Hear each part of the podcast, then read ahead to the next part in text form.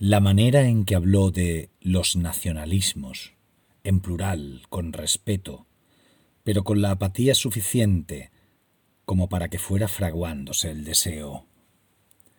Un apellido euskera, el otro castellano, su casa en las arenas, su padre militante, socialista, su madre liberal conservadora, y la melena rubia, la chaqueta de punto, suavizando la brisa junto al puente colgante, y verla sonreír y hablar de cualquier cosa como si fuera eterna la noche de verano.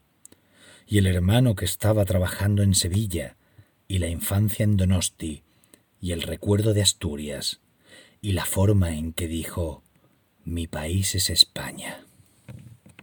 Bienvenidos a Radio Beades, eso ha sido Guecho, año 2000, del libro de Pablo Núñez, Tus pasos en la niebla.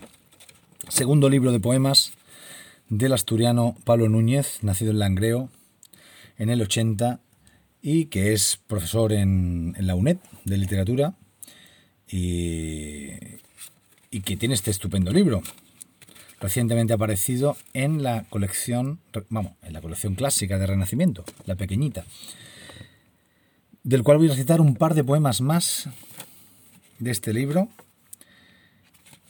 y uno de ellos, uno de ellos tiene para mí importancia no solo literaria sino biográfica, como ustedes verán.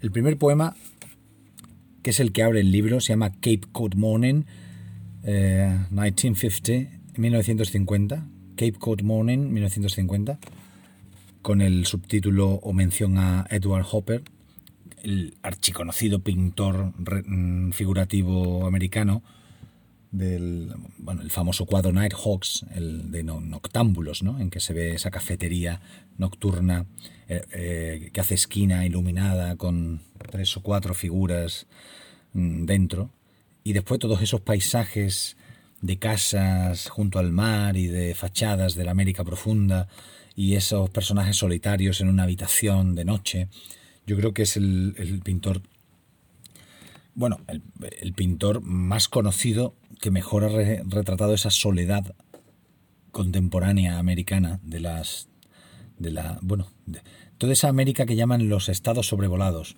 Eh, los estados que se sobrevuela cuando la gente va a los sitios, o sea, de Los Ángeles a Nueva York, esa vasta extensión de tierra llamada América, que dice Ned Flanders en Los Simpsons.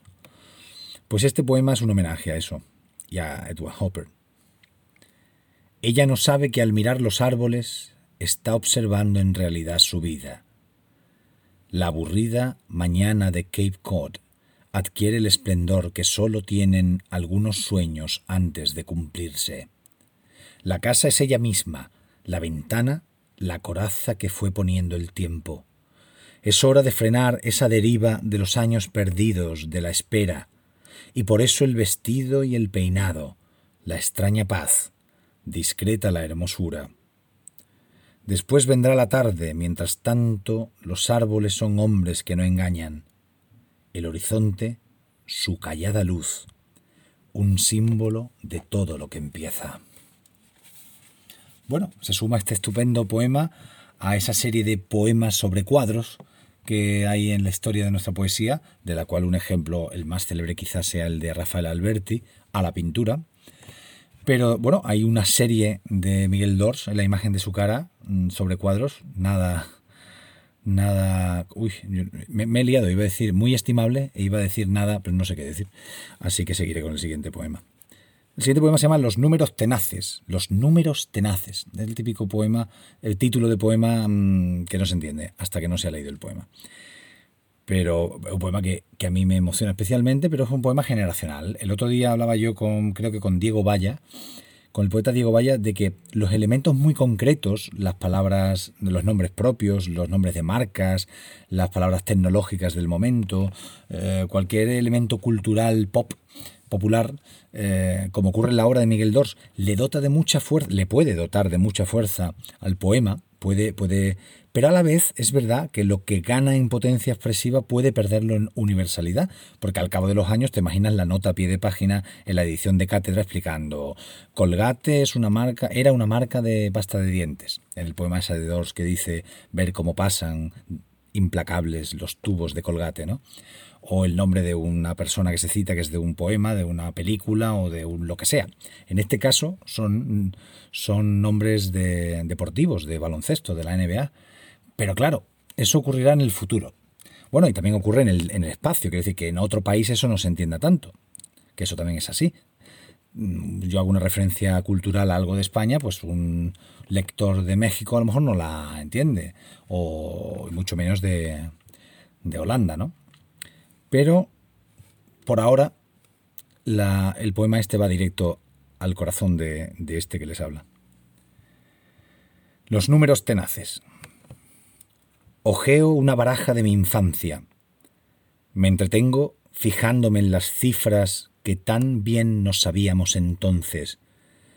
Once rebotes Larry Bird, dos metros con catorce del jefe Robert Parrish, doce asistencias entre Irving Magic Johnson, juegan mis Lakers de amarillo y púrpura, y más de treinta puntos Michael Jordan. El salto de Spatweb, 1.60 y 9, ya lo ves, y qué gigante, e inquebrantable el pivot Patrick Ewing, ¿Cómo iba yo a pensar que veinticinco años después vendría a mí su imagen al pasar por la séptima avenida junto al famoso Garden de los Knicks? Y claro está, los números tenaces que hoy llaman la atención y que algo duelen. Tan solo Abdul Jabbar, 41, me supera en edad. Qué raro es todo. Que pronto se hace tarde para el juego. Gracias por escuchar.